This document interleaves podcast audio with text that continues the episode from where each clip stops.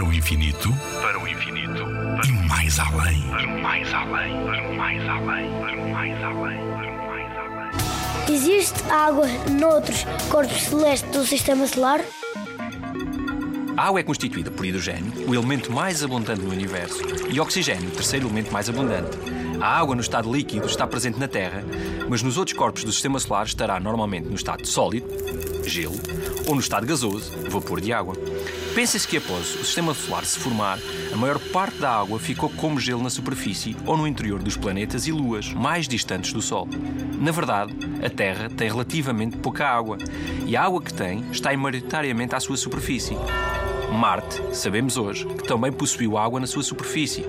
Rios e mares, que por algum motivo desapareceram. Os astrónomos acreditam que existem grandes oceanos de água líquida em Europa, uma lua de Júpiter, e Titã, uma lua de Saturno, debaixo da sua superfície. Existem mesmo cientistas que estão a preparar equipamentos especiais para serem enviados para estas luas para se estudar a sua água. Nuno Milagaya, do Parque de Astronomia de Constância. Na Rádio ZigZag, há ciência viva, porque a ciência é para todos.